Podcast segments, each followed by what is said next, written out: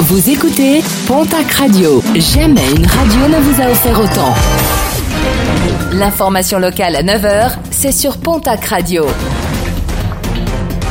Bonjour Jean-Marc Courage Sénac. Très belle matinée. Un nouveau vol déploré dans une église paloise. Une statue de Saint-Martin a été dérobée ce samedi à l'église qui porte le même nom. Un vol constaté alors qu'un baptême devait s'y dérouler. Une statue qui devait être mise à l'honneur en novembre prochain pour les 150 ans de la consécration de l'église. Une plainte a été déposée. 27 personnes isolées à Cotteret, conséquence de la découverte d'un foyer de coronavirus dans un centre de vacances. 26 retraités ainsi que le directeur du centre vont être isolés pendant 10 jours à l'intérieur de l'établissement. Des retraités tous originaires du Lot-et-Garonne.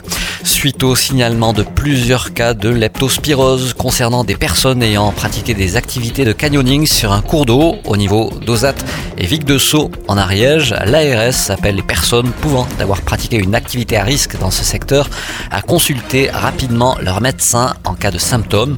Parmi ces derniers, de la fièvre, des maux de tête, des éruptions cutanées ainsi que des troubles digestifs.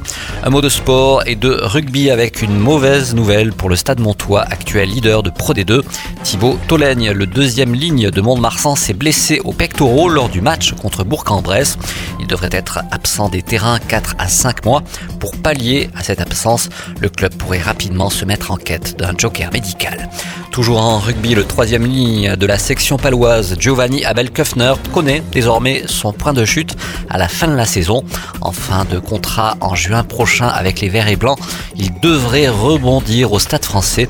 Un accord aurait été trouvé. Le joueur samoan était également courtisé par le stade toulousain.